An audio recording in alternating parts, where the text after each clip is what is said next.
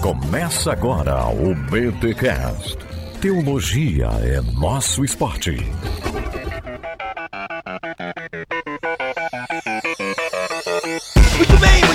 Começa o segundo episódio da BT Week Bíblia e Racismo. Este é o BTcast 476 e nós vamos falar sobre Martin Luther King. Sim, essa figura icônica na luta pelos direitos humanos. E nós temos aqui nesse episódio dois professores de história e eu tenho certeza que você será ricamente abençoado. Lembrando que essa BT Week chega até vocês graças à editora Thomas Nelson Brasil. Galera, o link do Instagram da Thomas Nelson e também do site está aqui na descrição deste episódio para você conhecer os lançamentos desta editora. Thomas Nelson Brasil, que é parceiraça aqui do Bibotalk. Compre os livros da Thomas Nelson. Ela não é só a casa do Lewis, ela é a casa também de boa parte dos livros da família Bibotalk. Então, assim, fora que ela tá com muitas novidades no mês de novembro. E, gente, eu, eu queria poder falar para vocês algumas coisas, mas eu não posso. Mas olha só, final de janeiro, marca aí na sua agenda, final de janeiro, tá? Que a Thomas Nelson tem uma novidade gigantesca aí pro final de janeiro. Eu não posso falar mais. Aliás, eu não poderia nem falar isso. O pessoal do marketing já vai brigar comigo. Mas eu tenho certeza que você vai curtir demais o que tá vindo por aí. Mas olha só, em novembro, a Thomas Nelson tem muita coisa boa. Então, segue aí a Thomas Nelson no Instagram e também dá uma visitadinha no site para você ver o que a Thomas Nelson tá aprontando aí na área de Bíblia e teologia, tá bom? E simbora para este episódio sobre Martin Luther King que está sensacional. Ó, e esse não vai ter recado paroquial. Você fica triste com o recado paroquial? Não deveria. O recado paroquial é que paga as contas, é o que mantém o Bibotalk no ar. Então, por favor, da próxima vez, ouça o recado paroquial. Mas agora, nesse episódio aqui, a gente vai direto pro assunto, porque eu acabei de fazer o recado paroquial e você nem percebeu. Simbora!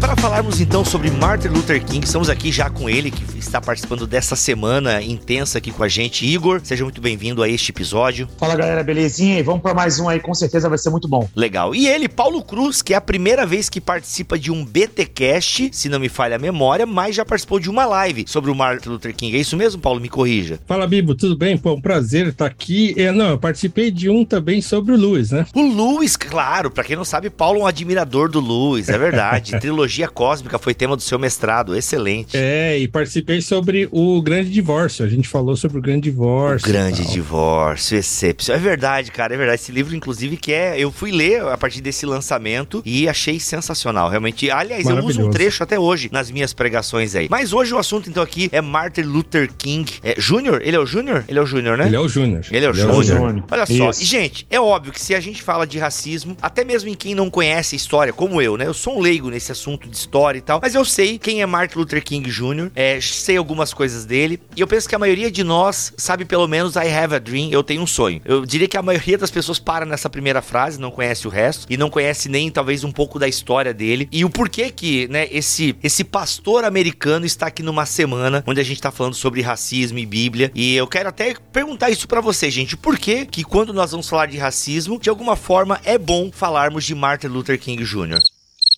Agora vai ficar essa. Ah, isso. É. Gente, sem educação, tá bom? Eu fiz a pergunta. Vai ficar a bola dividida. Exato. Eu fiz a Olha pergunta. Só, Bibo, é. deixa eu te explicar um conceito importante aqui. É. A, gente, a gente é cristão, naturalmente, mas tanto eu quanto o Paulo, nós somos caras que têm uma raiz africana, então existe o, o conceito da ancestralidade. Caraca. Então eu vou deixar o Paulo falar primeiro uma questão de ancestralidade. Estou seguindo aqui esse critério tão importante, universal para a comunidade africana.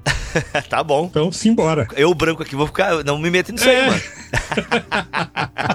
Manda lá, Paulo. Então, Bibo, é o seguinte: uma coisa é que o Luther King ele tá muito cristalizado na cultura brasileira, assim, muito em, em sentido relativo, obviamente, porque, claro, as pessoas conhecem muito superficialmente, né? Então conhecem muito do, de pouquíssima coisa. Mas ele é conhecido. Então, quer dizer, você fala em Martin Luther King, praticamente todo mundo já ouviu falar, sabe quem é e tal. Se você mostrar uma foto, a pessoa vai falar: ah, esse é o Luther King e tal. Então, ele é uma figura aqui no Brasil muito conhecida até mais conhecida, inclusive, do que figuras brasileiras, né? Que são e que foram importantes para a luta contra o racismo no Brasil. Então, é importante trazê-lo a essa discussão sempre, porque ele sempre é citado, né? Então, quer dizer, se você pega, sei lá, aqui na 24 de maio, aqui em São Paulo, que é uma rua chamada de Galeria, onde tem a Galeria do Rock, né? Ali tem umas lojas, então ele se divide lá em coisas de rock e coisas de rap. Então você encontra lá, por exemplo, loja de roupa. Então você encontra lá camiseta do Martin Luther King. Você não encontra a camiseta de, sei lá, José do Patrocínio, que é um brasileiro. André Rebouças, que eu sei que tu gosta. André Rebouças, que é o, o meu ídolo, digamos assim. Uhum. Mas você não encontra, é, você encontra a camiseta do Luther King com muita facilidade, né? Uhum. Então ele é uma figura muito conhecida. Então é sempre bom trazê-lo à discussão e tentar aprofundar um pouco mais é, o conhecimento que a gente tem a respeito dessa figura que foi fundamental, né, na história americana e também é um exemplo para a história de todo mundo. Ele é um exemplo no sentido de uma luta, né? A gente tem outras figuras históricas que lutaram por algo e tiveram êxito e sem sombra de dúvida na questão do racismo, pelo que eu tô entendendo, ele é uma figura que representa a luta por alguma coisa, né? É mais ou menos isso. Por isso que ele vem à mente, né? Esse cara lutou aí, não somente esse cara, né? A gente vai entender que ele faz parte de um contexto maior que ele. Mas, ou seja, ele, ele meio que encabeça, ele meio que é a figura de uma luta contra uma, um racismo, contra o racismo, por assim dizer. Por isso que quando é esse tema, a gente lembra dele. E eu acho que tem uma outra questão também aí, que é um pouco de proximidade histórica. Porque quando a gente fala Boa. do século XX, a gente tem muito mais elementos aí para poder pensar, pelo menos do ponto de vista visual, né? Porque o Brasil, quando trabalha essas questões, como o próprio Paulo falou, muitas vezes trabalha pensando muito em figuras do século XIX. Todas essas figuras que foram citadas são desse tempo. Então, Zé do Patrocínio, André Rebouças, Luiz Gama e outras figuras ali que são, entre aspas, de menor expressão para aquela, para nossa sociedade, melhor dizendo, mas que naquela sociedade exerceram algum tipo de papel. Então, figuras que vão surgindo ali no tecido da pesquisa historiográfica. Já Luther King, a está falando da segunda metade do século XX. E num contexto onde a segregação é muito intensa e logo ali, né? E aí até fica uma coisa muito evidente, chama muita atenção e, de algum modo também, é até interpretado de um modo meio equivocado no Brasil, porque isso para muita gente é a demonstração de que tem racismo lá em contrariedade ao que teríamos aqui, ou seja, racismo é nos Estados Unidos, né? Porque teve segregação, sendo necessário um Martin Luther King lá, quando na verdade não é exatamente isso, né? A gente tem uma operação específica do racismo lá e outra operação específica do racismo aqui, um outro tipo de sofisticação racial aí para poder gerar também descontentamentos e confrontamentos dos mais variados. Mas eu acho que essa proximidade temporal é uma, é uma coisa que exerce muito efeito e, obviamente, impacta, inclusive, em questão literária, em obra de cinema, né? O próprio Paulo já falou, o, o Luther King, ele é uma cultura, ele é um cara que já foi incorporado na cultura pop. Então você encontra ele em literatura, você encontra ele em, em filme, encontra ele em livros dos mais variados. Toda hora é lançado um livro novo, é lançado uma coisa nova, né? Eu mesmo tô aqui na minha mão já com um, né? O, o Eu Tenho um Sonho que a, que a Harper Collins lançou, né? Com o, o, o Eu Tenho um Sonho dele. Então, quer dizer, é um discurso que a gente já conhece, mas que está sempre sendo revisitado a todo momento. Então, acho que tem um pouco desse elemento também, né? De um uso histórico constante uhum. pela proximidade do tempo. E lembrando que nessa semana a gente vai ter um episódio falando um pouquinho dessas diferenças, né? Entre o racismo aqui e o racismo lá. Aguarde que essa semana aí tem muito conteúdo bom. Sim, isso que o Igor falou também tem, tem uma, um dado importante que é pela proximidade histórica e também pelo conteúdo visual que existe a respeito. O Luther King tem sermão que você assiste no YouTube, né? Então ele, ele é uma figura que você já consegue vê-lo com facilidade, você, você conhece a voz dele, né? Você tem vídeos de, de sermões e tal. Então, tudo isso torna ele uma figura mais próxima da gente do que qualquer outro tipo de militante do século XIX, digamos assim. Mesmo nos Estados Unidos, né, você tem lá outras figuras tão importantes quanto, ou talvez até mais,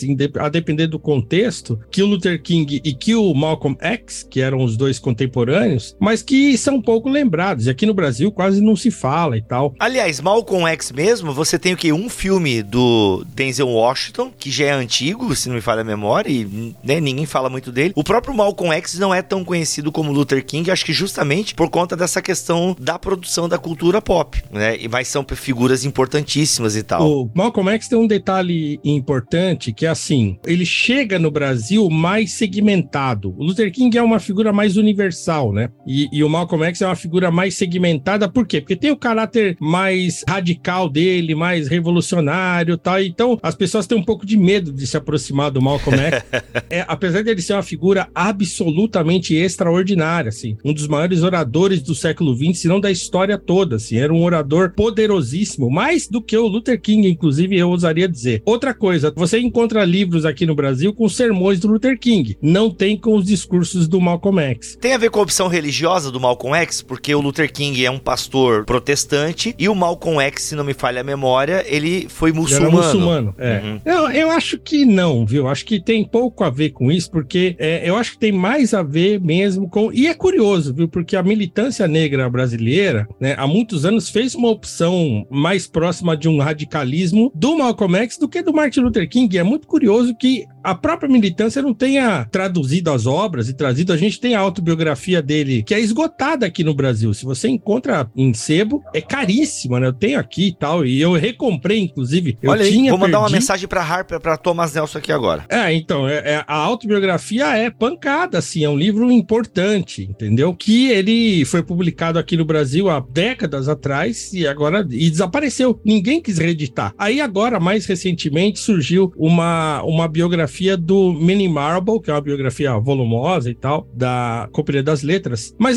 enfim, o Luther King teve mais capilaridade no Brasil, isso é um fato, do que o Malcolm X. Eu acho que que é pelo, por esse caráter mais universal dele, dessa questão mais de luta não violenta e tal, que o Malcolm X era contra, inclusive. Uhum, uhum. Eu concordo com o Paulo em, em, algum sentido, eu só acho, eu acho um pouco diferente a respeito do aspecto religioso. O que acontece? Eu acho que isso exerce uma, um papel importante no grande público, pelo menos. Talvez, de fato, assim, pensando em nível de militância, o Malcolm X tenha se estabelecido melhor com alguns militantes por conta da natureza do seu discurso, por uma coisa que aparentemente aparentemente, pelo menos, é mais combativa. Porque a gente não pode esquecer que a fala do Luther King também tem uma radicalidade, que está num outro sentido, né? tem uma outra semântica, mas também Sim. tem uma radicalidade. Mas eu acredito que a questão da religiosidade do Luther King e do Malcolm X, ela interferiu na forma como a própria grande mídia interpretava essas figuras, como distribuía essas figuras e como as pessoas também incorporavam essas duas figuras socialmente. Então, assim, se na militância exerce um tipo de papel, o Malcolm X e o Luther King outro, né, tendo predileções por um por outro,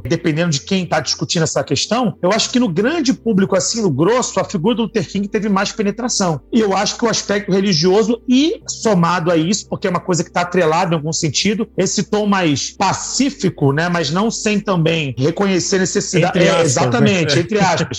não se reconhecer a necessidade do quê? De forjar uma luta concreta e de resistência, acabou dando para ele uma, uma penetração maior. E com relação ao século XX, uma coisa importante. A gente falou de figuras do Brasil do século XIX, mas no Brasil também temos figuras do século XX, tá, Bibo? Só que é claro, nenhuma delas, acredito eu, pelo menos, assim, a leitura que eu tenho, como eu vejo mesmo a sociedade, nenhuma delas com o mesmo impacto do Luther King. É claro que muita gente importante fez muita coisa, mas o que Luther King alcançou é uma coisa ímpar, né, em nível global. O cara foi Nobel da Paz, assim, é, é muito diferenciado realmente.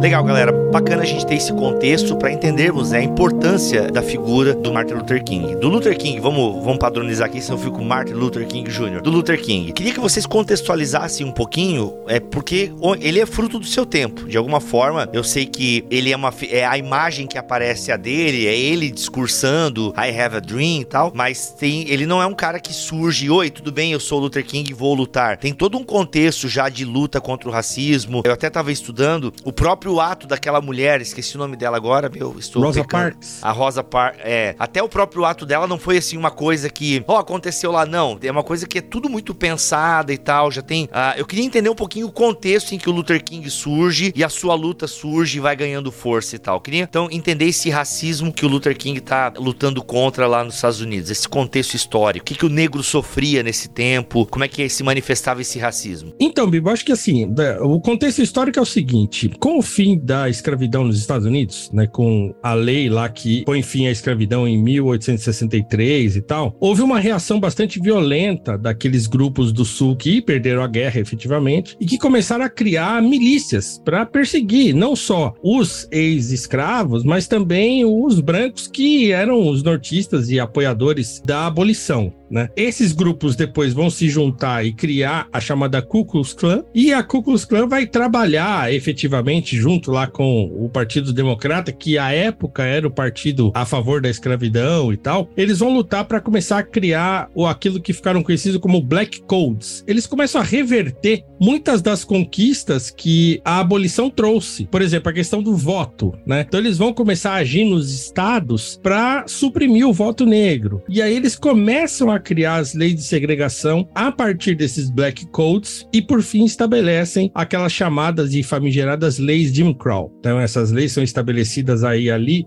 no finalzinho do século XIX e elas vão perdurar ali no sul por 100 anos. Então Caraca. você imagina 100 anos de leis de segregação e, e, e, leis de segregação muito violentas, né? Em que você tinha banheiro para branco, banheiro para negro. Você entrava no ônibus, tinha aquele negócio de você sentar no fundo, se tivesse lugar para sentar no fundo, senão você tinha que ficar em pé, né? Então no restaurante você tinha lugar para negro, lugar para branco, bebedouro e tal. Então tudo isso era muito visual, era muito violento, né? Aí tinha a questão dos linchamentos. Isso aí é verdade, porque eu tava ouvindo um é, podcast. Muito verdade. E você não deve acreditar tudo que você ouve em podcast, tá bom? é sempre você consultar fontes. Mas, cara, eu fiquei assustado, assim. Era, era coisa. Era, era, é, linch, era empalamento. Era. Como é que é o nome técnico de arrancar a pele? Esca, sei lá, mano. Escalpelar, escalpelar, né? Escalpelamento. Alguma coisa então, assim. assim é... Isso era real, mano? Real, real. Tacava fogo, né? linchava, enforcava. A música Strange Fruit, né? Da, da, Billie Holiday, é isso, né? O fruto estranho de uma árvore é, eram os negros enforcados, né? Lá Nossa. no sul e tal. É uma coisa muito violenta e, e, e gráfica, porque tem foto disso, né? E, e, não são poucas fotos, não, tem muitas fotos. Qual é a década? Isso é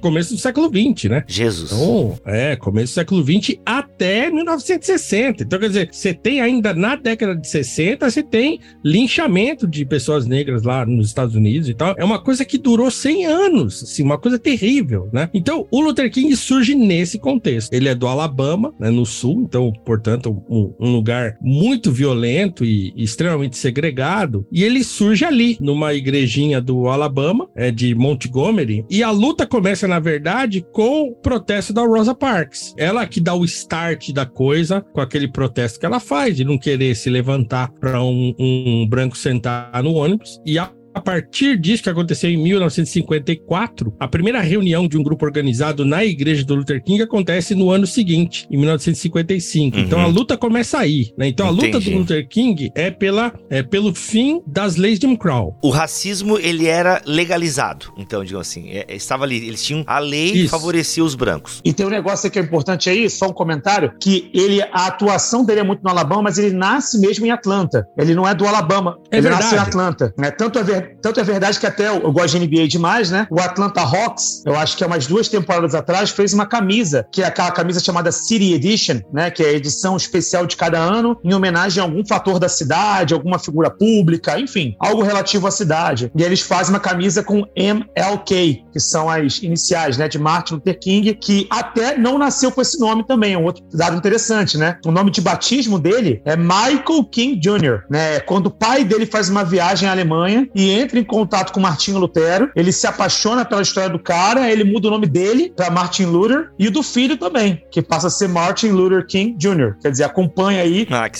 uma questão é, religiosa. Então, isso tem muito a ver com Lutero, porque o nome do Lutero também não é, Lu, não é Lutero, né? Era, é, era outro nome que depois virou Eleutérios e tal. Ele, ele, ele fez, fez uma, uma mudança no exatamente. nome do Lutero para ficar como eleito e tal. Olha aí, todo mundo mudando o nome por alguma coisa é. que se encanta. Sensacional. E, e esse dado com relação à, à violência das pessoas é um dado importante, porque que acontece? No caso dos Estados Unidos, você tinha tanto um amparo legal para isso, que como o próprio Paulo falou, havia leis que davam amparo para certas ações, e pessoas que se sentiam muito encorajadas exatamente pela conivência do Estado. Porque quando o Estado, ele mesmo não criava elementos que facilitavam a perseguição, ele ignorava o problema. Então, ou ele acabava fomentando de certa maneira, criando barreiras e dificultando a vida do negro, com aquelas cenas muito comuns que a gente já conhece, banheiro de branco, banheiro de negro, né, o assento do branco, o assento do negro, aquela segregação formal, ou então simplesmente ele fazia o tal do ouvido de mercador, que se fingia de desentendido, que não estava acompanhando nada. Por quê? Porque muitas das figuras que estavam no quadro político do governo, ou que estavam assumindo quadros é, administrativos do Estado, eram pessoas vinculadas a essa perseguição. E isso é muito elaborado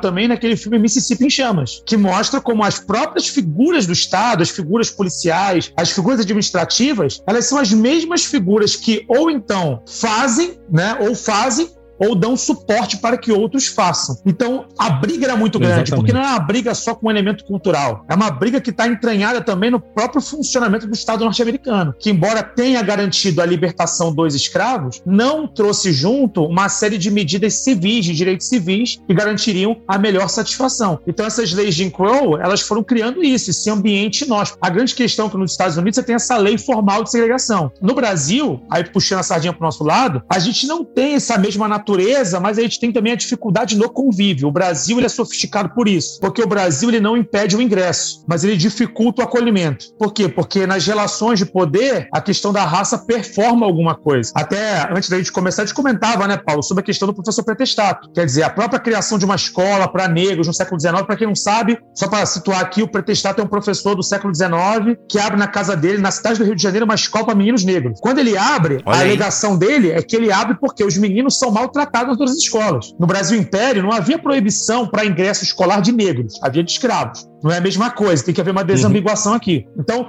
os negros podiam frequentar, os negros livres, naturalmente, podiam frequentar as escolas públicas. Agora, não por isso quer dizer que eram bem acolhidos. Tanto não eram que foi necessário criar uma escola específica para eles receberem, para eles serem recebidos, para poder aprender. Então, o Brasil também tem essas dificuldades nas interações. Só que o caso americano é mais chocante porque você tem uma placa, né? Você tem uma lei ali que proíbe formalmente. Você tem o direito de voto, e a gente vai falar disso daqui a pouco, na né? questão de Selma é muito isso. Você tem o direito de voto voto. Os negros não são proibidos formalmente de votar, mas os obstáculos criados nas interações são tão grandes é. que torna-se impossível. Então, quer dizer, é só. Eles mudavam o local de votação, né? Chegava um dia antes da, da eleição, os caras mudavam o lugar de votação. E aí o sujeito chegava lá para votar no dia de votar e não tinha. Né? Exatamente. Né? O Nossa, lugar não tava tá, lá. Peraí, vamos organizar aqui. Vamos, vamos... Ei, vocês guardem os exemplos do Brasil para quando a gente fizer a comparação. E daí a gente vai chegar no episódio. Então, como a gente disse lá no episódio do Martin Luther King.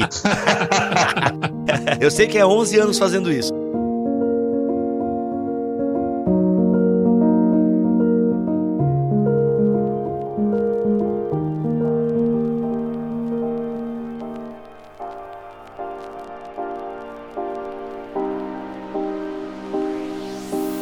Vamos lá então. Eu quero falar de Selma porque tem um filme que dizem que é excelente. Inclusive o filme diz que retrata bem ali. Não sei qual é a opinião de vocês sobre o filme. O pessoal aí que, que, que gosta do tema diz que não é para assistir Green Book e é para assistir o Selma. Diz que o Selma é mais fiel ao, aos acontecimentos lá. Diz que o Green Book também que é uma outra parada.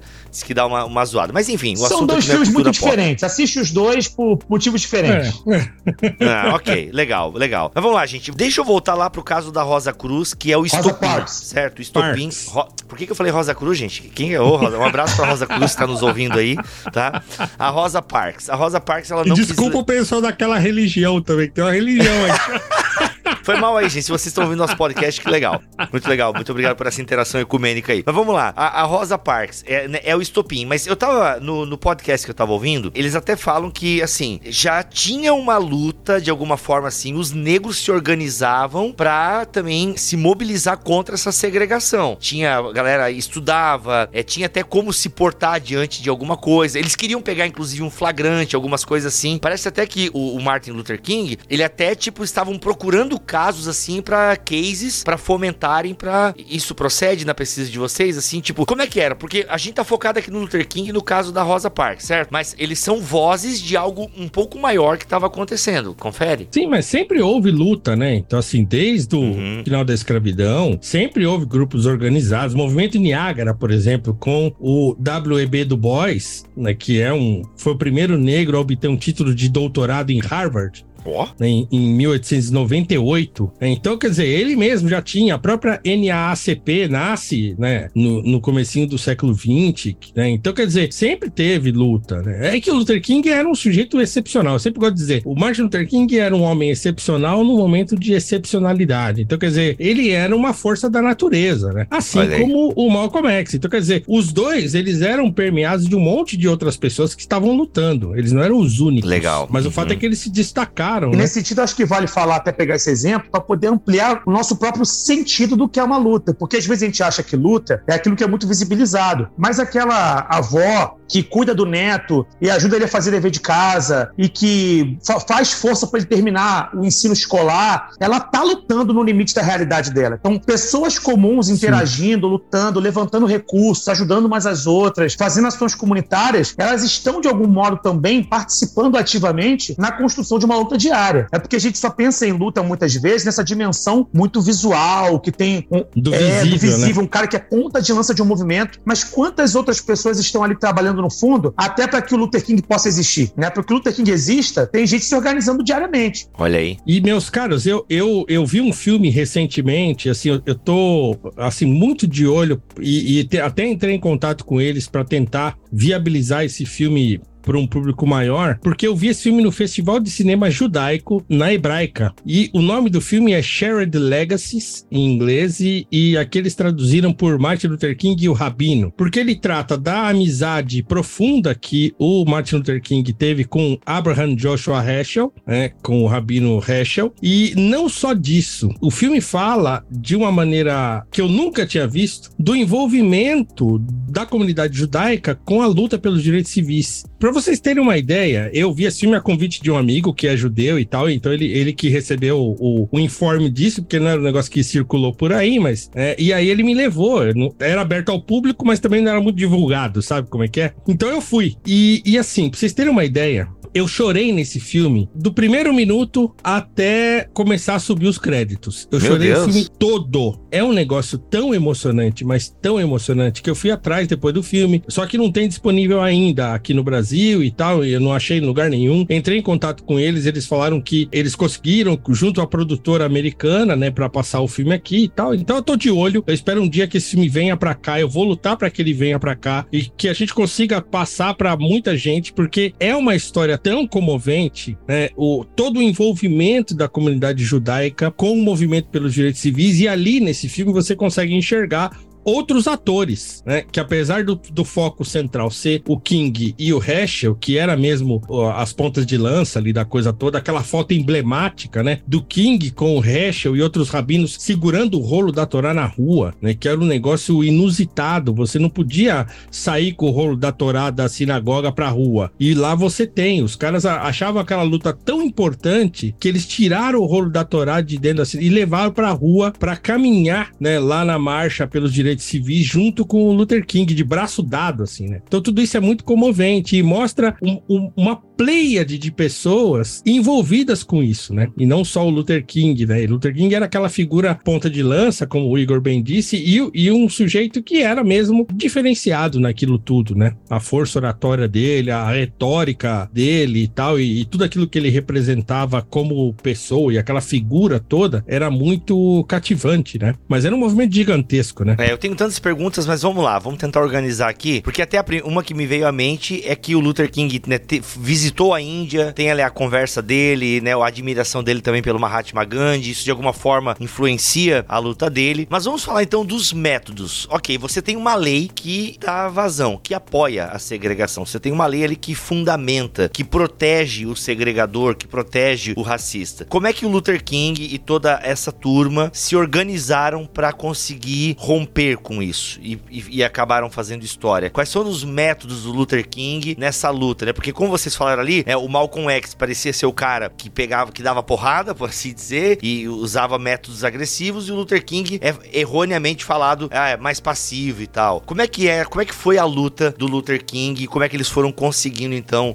vencer essas leis e consequentemente entrar para a história e fazer história? É, no caso do Luther King, a grande questão aí eram movimentos pacíficos, né? O que não quer dizer, como a gente já falou, que ele era contrário a, a, a algum grau de resistência, assim, a, a, abusos. Não é um cara passivo, como você bem disse. Mas a ideia ali era sustentar, vamos dizer assim, com resiliência os ataques comandados contra a comunidade negra. Então, se for necessário você não usar ônibus como forma de, de segurar a onda contra as empresas de ônibus, você anda a pé para trazer o prejuízo, para poder fazer o cara sentir no bolso. Você chega num restaurante, por exemplo, e ninguém te serve, não levanta. Fica ali esperando até que alguém te sirva. Você vai gerar o constrangimento. Vai passar meia hora, uma hora, uma hora e meia, até que talvez alguém vá te atender. E essas pequenas pressões, vamos dizer assim, de uma comunidade negra que, diga-se de passagem, é minoria nos Estados Unidos, não apenas minoria social, mas numérica, que a quantidade de negros nos Estados Unidos é de 12, 13%, muito menos que o Brasil, acaba repercutindo bastante. E aí, soma-se ainda o fato de que em alguns momentos isso gerava tanto incômodo nos agressores que eles agrediam mais, né? Vinham com mais agressão. Só que o problema é que você tem um aparato midiático também. E quando esse aparato midiático é favorável à comunidade negra, essas informações circulam o país todo, circulam o mundo todo e geram pressão internacional. Então, às vezes, você tomar um tapa e veicular o tapa pode ser um pouco mais impactante do que tu dar um,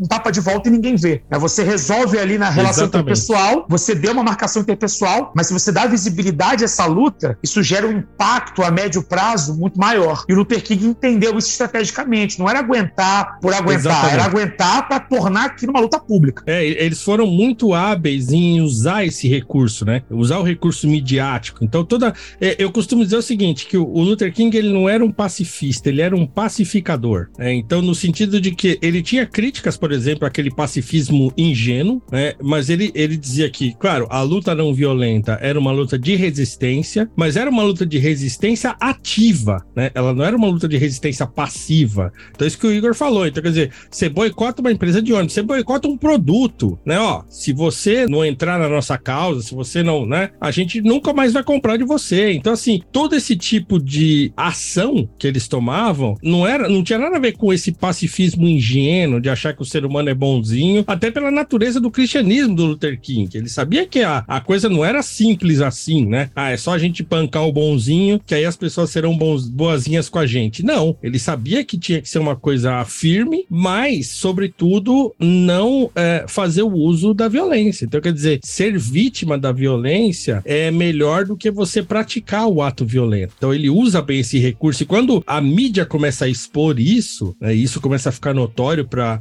não só para os Estados Unidos como um todo, mas para o mundo, isso começa a constranger demais, né? Porque aí é o que o Igor falou. Eles vão ficando cada vez mais violentos no trato, né? Aquele tal de Bull Connor, lá, que era o, o chefe de polícia lá da, do Alabama, aquele sujeito era violentíssimo, né? Então, aquele negócio de ir com os cachorros pra cima, jato de água, E aí chegaram até a botar criança também, né? Infelizmente criança, tem também essa estratégia é. de colocarem crianças em manifestações e aí, de repente, a imagem de uma criança sendo agredida choca bastante, né? Exatamente. Então, é, o método era esse. Era de não violência? Era. Mas era de, de não violência, mas ativa. Então, quer dizer, nós vamos marchar, por exemplo. Então, quer dizer, a polícia tá vindo, a gente não vai parar, né? Não é assim, ah, vamos ficar aqui quieto, vamos baixar os uhum. braços, ficar Não, não, a gente vai continuar andando. Ah, mas eles vão bater. Tudo bem, a gente vai continuar andando, apanhando, a gente levanta, continua andando mesmo assim. Nossa, então era, era, um tipo de resistência ativa, né? Então isso uhum. era, era, era o, o, grande choque da coisa. É, e, e, claro que isso tudo era muito radical, né? Não tinha nada de, ah, não, porque, entende? Não, era radical pra caramba isso aí. Luther King fala contra as pessoas que pedem calma. Ah, não, calma, não é assim, não. Calma, não, a gente já tá esperando faz tempo. Então, ele tem é, sermões em que ele, ele fala contra isso. Não, não, chega de esperar. Mas ele pregava um tipo de revolução que não era o tipo de revolução que o Malcolm X, em princípio, é, advogava. Ele falava, não, a nossa revolução é uma revolução de valores, ele fala. Então, ele usa esse termo mais de uma vez, inclusive. Mas era um tipo de resistência bastante ativa. E aí, aproveitando, somando aquilo que o Paulo falou, já tinha falado também um pouquinho antes, é, tem essa questão também de, em simultâneo, tem outras duas coisas que considero muito importantes na forma como o Luther King se organizou. Primeira coisa é que também havia um entendimento que era importante fortalecer economicamente a comunidade negra. Então, assim, constituir uma classe média negra norte-americana, uma elite negra também norte-americana, para que o dinheiro circulasse entre eles, para que eles tivessem seus próprios negócios, para que eles tivessem alguma autonomia. Aliás, a própria segregação teve esse efeito colateral, porque como um médico branco não vai atender um homem negro, então os negros acabam construindo médicos entre si, advogados entre si. Então eles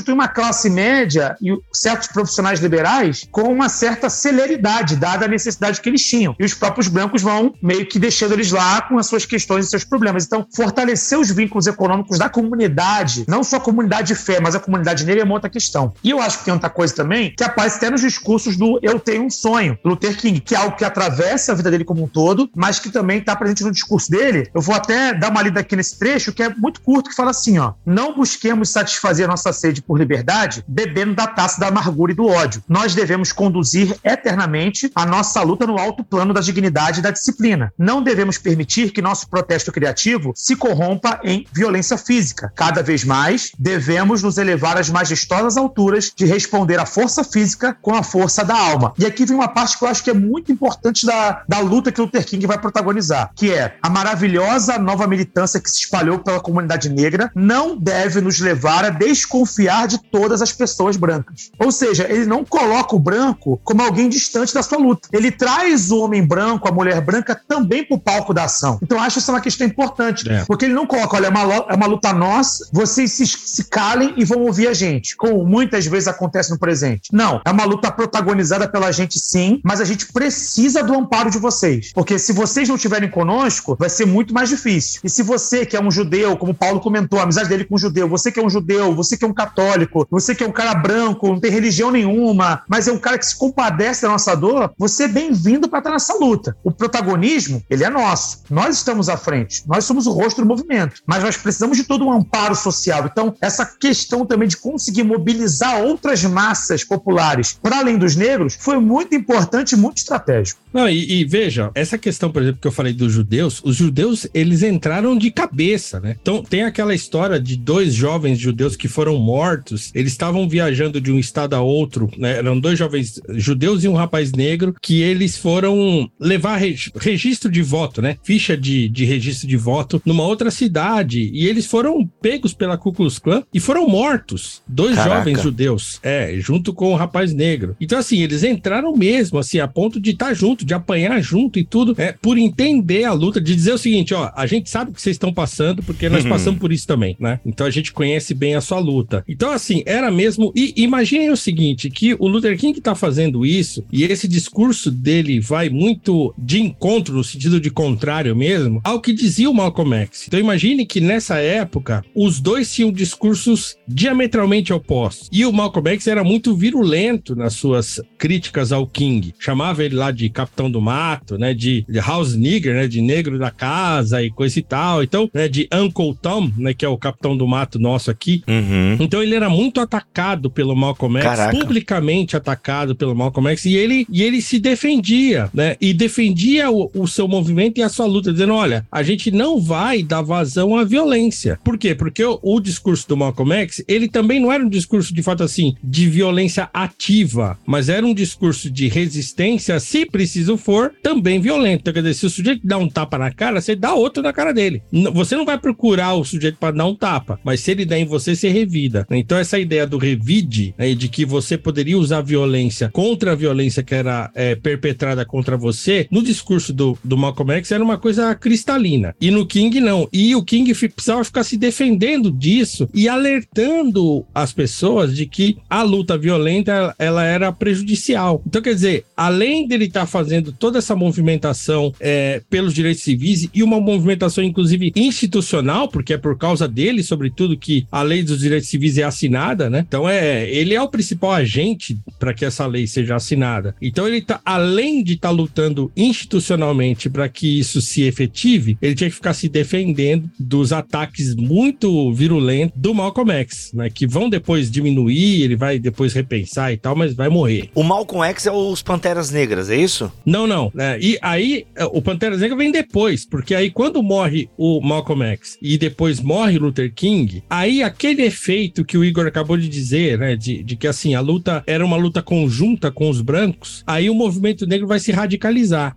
Então eles vão falar: ó, oh, vocês mataram nossos dois maiores expoentes, então agora acabou a brincadeira. Caraca. Então eles expulsam os judeus da, da luta negra e falam: agora nós não queremos ajuda de ninguém, agora é nós por nós, como a gente diz. E aí o movimento se radicaliza. Os Panteras Negras surgem nesse contexto, num contexto de radicalização absoluta. E é muito curioso porque o, o Thomas Merton, que é o grande monge católico, poeta e tal, o Merton acompanhou isso de perto, tem vários textos dele sobre isso, é, ele dialogando com, essa, com esse movimento negro-americano e entendendo e, e, tentando adequar essa radicalização após a morte do Luther King em 68 e inclusive fazendo críticas a respeito dessa radicalização. Mas é isso, assim. Então, quer dizer, é, era um, um, momento bastante tenso e, e, confuso do ponto de vista de quem estava assistindo aquilo tudo acontecer, né? Mas o, o Luther King, ele foi fundamental para que a lei efetivamente fosse assinada, né? Foi fundamental nesse sentido. Uhum.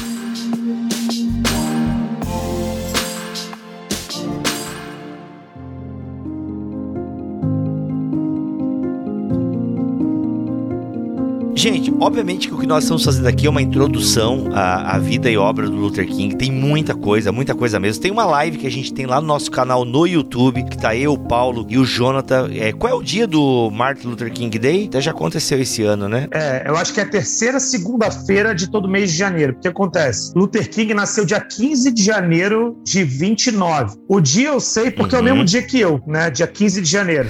Olha, Olha só, nasceu no mesmo dia. E eu sei que o discurso de Washington foi dia 28 de agosto, porque é aniversário do meu pai. Então, o Luther King também atravessa um pouco da minha, minha existência pessoal, né? Eu, eu brinco com meus alunos, Bibo, eu brinco com meus alunos que eles têm a hum. oportunidade de conhecer dois heróis negros que nasceram no dia 15 de janeiro, Luther King e eu. Mas brincadeiras à parte... Caraca.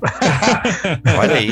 Perfeito, é Autoestima isso. é tudo. Autoestima é, isso, é importante tudo. é isso. Brincadeiras à parte, 15 de janeiro é, é dia de Luther King, né? É, nascimento dele, melhor dizendo. E aí eles colocam feriado, salvo engano, sempre na terceira segunda-feira. É isso mesmo. Terceira segunda-feira do mês. É isso aí, terceira segunda-feira. Então a gente tem uma live lá com o Paulo e o Jonathan por conta desse dia do Martin Luther King. Então, assim, a gente vai indicar também alguma literatura aqui no final. Então a gente só tá dando um panorama para você entender a importância dessa personagem e a sua luta. Mas, gente, a gente tem que falar um pouquinho do Selma, né? Que é, tem essa marcha aí que é de um lugar, né, de Selma até a outra cidade lá. Montgomery. Montgomery, que é a cidade né, dele lá, enfim. Ah, vamos falar um pouquinho da importância dessa manifestação. Tem um filme, inclusive, mas parece que a gente consegue entender também bastante alguns contextos e essa luta ali por conta dessa marcha. Queria que vocês desenrolassem um pouquinho sobre isso. Só uma correção, Bibo. Oi. Você falou assim, a cidade dele é Montgomery. Não, a cidade dele é Atlanta. Mas tem alguma coisa na, com Montgomery da cidade? É onde ele foi pastor pela primeira vez? É, a igreja dele é onde começa a luta, é em Montgomery. Montgomery é uma cidade emblemática nesse contexto, porque é a cidade onde começa, onde está a igreja dele e tal, apesar de ele ter nascido em Atlanta, né? É, essa marcha aconteceu no dia... Acho que são duas datas, na verdade. Então, quer dizer, a primeira data é 7 de março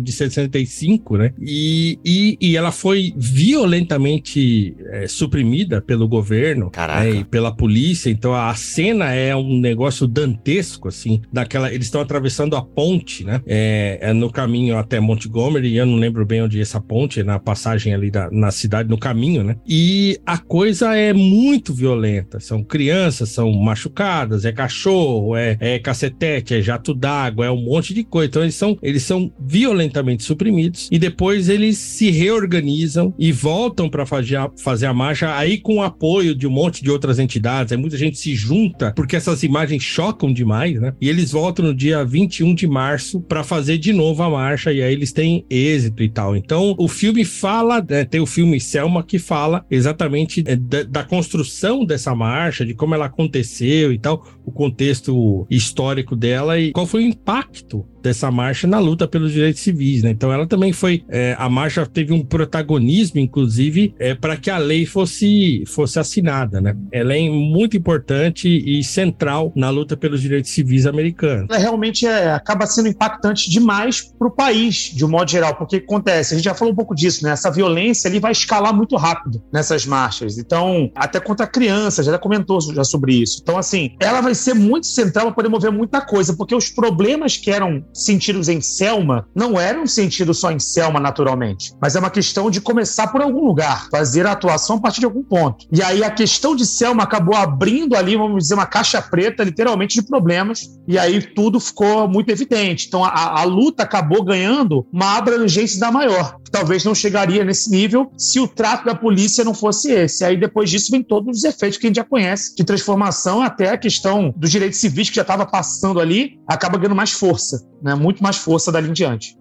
E aí um outro dado importante que vale falar é que essa marcha que acontece em Selma, ela demonstra que nem tudo passa pela lei, porque embora houvesse uma lei em 64 que determinasse a questão dos direitos civis americanos ali para a população negra, ainda assim na prática havia muitos obstáculos. Então a marcha de Selma, que é no ano seguinte, é a demonstração tácita para gente que a luta não se faz apenas no espaço legislativo, mas também nas interações cotidianas. Então, ok, existe uma lei, beleza, mas agora a gente tem que forçar que essa lei, essa operação legislativa legislativa tenha efeitos práticos. Então a marcha de Selma parte nesse sentido. E isso ajuda a gente a pensar a vida como um todo, né? Que nem tudo se reduz à legislação, mas também a forma como as pessoas interagem com a legislação e com seus efeitos no cotidiano. Legal. Exatamente. Já corrigindo, lógico, eu sou, como eu falei, eu sou horrível de data, né? Na verdade, a lei dos direitos civis tinha sido assinada um ano antes, em 64. Em 65, em agosto, é assinada a lei dos direitos do voto. Então tem uma outra lei que é votada em agosto, né? A partir daquilo que aconteceu acontece lá em Selma, tal, mas a lei dos direitos civis já tinha sido assinada um ano antes e claro que por ela não, não ser aplicada, né? Então, quer dizer, assina a lei, mas a coisa não acontece. Então eles continuam marchando e continuam lutando para que a lei efetivamente seja cumprida. Ô, gente, eu tenho certeza que tem muitas pessoas como eu não conhecem quase nada dessa história, mas quando vocês falam em lei, é, essa lei ela tava tirando o quê? Ou seja, lugar preferencial, lanchonete, esses lugares separados. Essa lei tava quebrando essa segregação segregação, Ela certo? quebra Jim Crow. É, acabando com as leis de Jim Crow. Era uhum. acabando com todo aquele aparato legal de segregação que existia, sobretudo uhum. no sul dos Estados Unidos, né? Entendi. Ou seja, em termos, em termos de lei, a coisa estava se resolvendo, mas, como o Igor acabou de falar, não adianta. É uma questão cultural, não se resolve só com legislação. Se resolve Exatamente. também com, com a cultura, por assim dizer. Não se resolveu até hoje, inclusive. Caraca, aí tu pegou... até hoje o negócio pega de vez em quando. É. Mas é isso, mas não adianta, assim, só assinar o papel, né? Então é aquela ideia de que cultura vem antes da, da lei. Então, assim, a sociedade precisa incorporar aqueles valores e tal para que a lei tenha efetividade, né? Uhum, então, uhum. isso demorou ainda muito tempo para que as coisas começassem a ficar um pouco menos dramáticas. Ainda demorou bastante, precisou radicalizar muito. Então, é, os Panteras Negras têm um papel essencial nessa radicalização, né? E nessa pressão mais dura para uhum. que as coisas viessem a ter ter efetividade, né? Uhum. Então é isso, era um, o caminho não só foi longo, como continua sendo, né? Mas vamos lá, então o Luther King, pastor protestante, uh, o final da vida dele, eles têm então essa marcha, eles vão lutando, mas e aí? Isso tem uma adesão muito grande, o Luther King fica meio sozinho no final da vida, porque no fundo ele é assassinado, né? Tem todo esse rolê envolvendo o assassinato dele, enfim, inclusive uma série, né, de, de questões envolvendo o assassinato dele, onde ele estava, o que ele estava fazendo, enfim, mas é, e aí, como é que foi o final da carreira do Luther King? Ele pôde vislumbrar um pouco do sonho dele que ele almejava? Ainda não? Como é que a gente, como é que a gente encerra um pouquinho dessa mini biografia do Luther King? Então, se eu me lembro bem, aí o Paulo pode até me ajudar nesse sentido, eu acho que ele chega aí para Chicago depois, fica um tempo em Chicago, e aí ele depois ele vai bater de frente sobretudo, isso é mais importante, menos importante do que para Chicago, mais importante aliás do que para Chicago é saber que ele bate de frente com a guerra do Vietnã. Então assim, essa linguagem é, política dele também atravessa para a questão internacional norte-americana, não só para a questão doméstica. Porque a Olha comunidade aí. negra americana também era, era colocada, e havia essa acusação pública, na linha de frente. Como quem diz assim: olha, estão botando os negros americanos para morrer. Isso ali é também trabalhado de modo muito periférico no Forrest Gump, que o amigo do Forrest Gump, o Bubba, é um jovem negro que está ali na luta, né? É um filme muito bom, inclusive, sugiro bastante. Enfim, aí então ele vai fazer toda essa narrativa, assim, anti-guerra do Vietnã, e pouco tempo depois ele vai morrer. Então, assim, se a gente for pensar em termos de o cara que usufruiu da sua obra, eu acho que isso não se encaixa com o Luther King, não. Acho que ele viveu uma vida de luta e ele viu alguns avanços, sim, celebrou algumas questões, sim, sem dúvida nenhuma, mas os efeitos estão muito mais para gerações futuras do que para ele, provavelmente dito. É, porque ele, ele morre né, em, em 4 de abril de 68, é, é, aos 39 anos, meus amigos. Aos 39 anos, o Martin Luther King morre. E, e morre num contexto de luta. Então, quer dizer, ele estava numa cidade para continuar, ele continuava pregando, continuava viajando e levando a luta adiante, né? Então, ele não, ele viu o resultado, sim. Efetivamente, a lei foi assinada. Então, quer dizer, isso já foi um ganho extraordinário, porque a luta é para, era para isso, né? Entendeu? Então, quer dizer, a finalidade da luta pelos direitos civis, e é por isso que chama Movimento pelos Direitos Civis, era exatamente para que essa lei fosse assinada e as leis de Jim Crow é, fossem abolidas. Então, isso efetivamente aconteceu. Então, a assinatura da lei.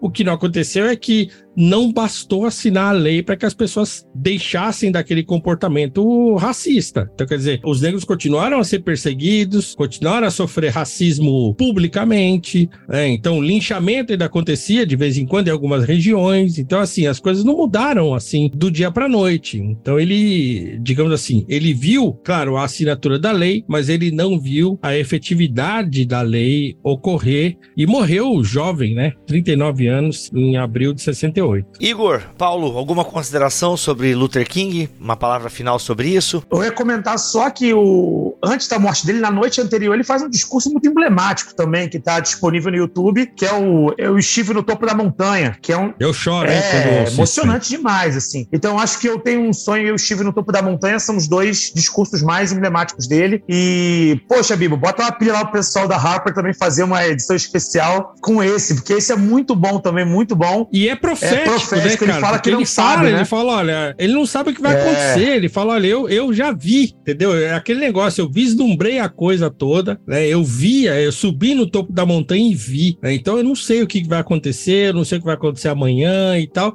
E aí ele morre é, no dia Tem uma gramática né? cristã, então, até meio mosaica, assim, né? O cara que não vai entrar na Terra Prometida, né? Quer dizer, eu vivi, essa, vivi essa experiência, mas eu não vou entrar na Terra Prometida, mas eu não tenho medo. Ele fala, não tenho medo, né? Não tenho medo de, de nada, tô aqui. Então, assim, mexe com um pouco, assim, brincando, uma coisa meio mosaica, meio paulina, né? De combate, de um bom combate também, e já vislumbro ali, mas não vou poder entrar. E tá tudo certo. E foi o que o Paulo falou, é profético, que no dia seguinte ele vai ser assassinado. Até hoje, muita discussão sobre sobre quem teria sido mandante, né? Assim como também no caso do JFK. Mas enfim, o fato é que na década de 60 a gente vai ter o alvorecer de duas figuras negras fascinantes, que são Malcolm X e o Luther King, e também o crepúsculo delas duas, né? Que os dois vão ser assassinados na mesma década aí, salvo engano, com uma diferença de três anos. Acho que o Malcolm X é 65 Sim. e o Luther Sim, King 68. 65. Caraca, olha aí, foi, foi orquestrado mesmo o negócio.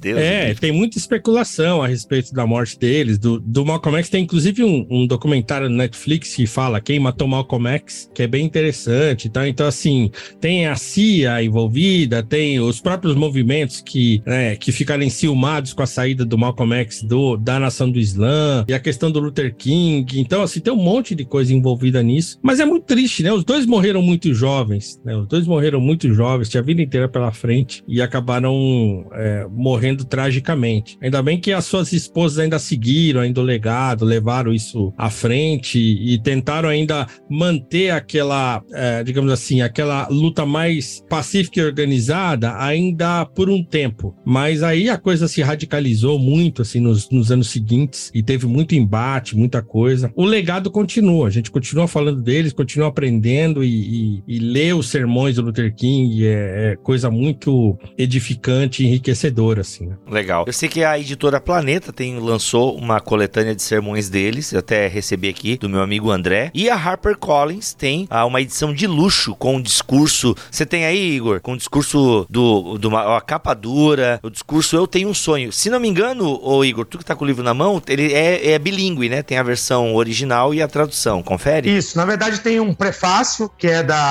Amanda Gorman, que foi uma é uma jovem ativista, estudante também, né? E que, enfim, uma, uma intelectual que trabalha com questões raciais nos Estados Unidos e que fez um, um discurso ali também na posse do Biden. Então ela fez uma, leu uma poesia ali. Então ela faz o prefácio do livro e depois o livro todo é basicamente o discurso do Luther King com a parte em português, numa letra um pouquinho maior, e mais abaixo os textos em inglês. Então você consegue ver o original e ver a tradução. O que eu achei legal, Bibo, dessa versão aqui, particularmente, é a tradução mesmo. Né? Às vezes eu vejo algumas outras traduções que você são boas, elas não são ruins, mas essa aqui houve uma precisão, acho, maior no sentido, na gramática política do Luther King. Então eu gostei muito por conta disso. Legal, legal. Muito bom, gente. Ó, o link, inclusive, dessa obra está aqui na descrição deste podcast. Paulo, quer recomendar alguma coisa, Paulo? Bom, tem, tem dois livros que são uh, muito acessíveis e interessantes sobre ele. Também um outro de sermões, que é um apelo à consciência, publicado pela editora Azar, né, que, que é uma coletânea de sermões. E a autobiografia, né?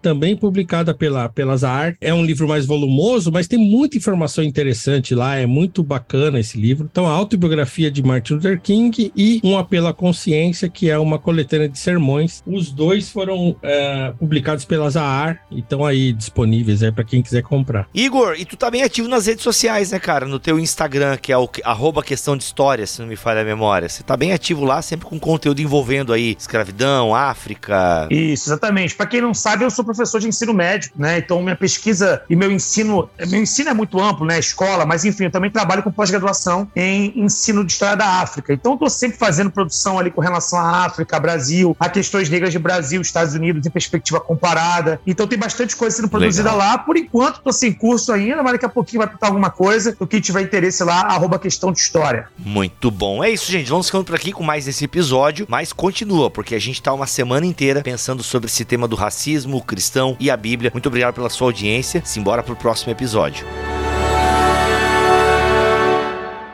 Este podcast foi editado por Bibotalk Produções.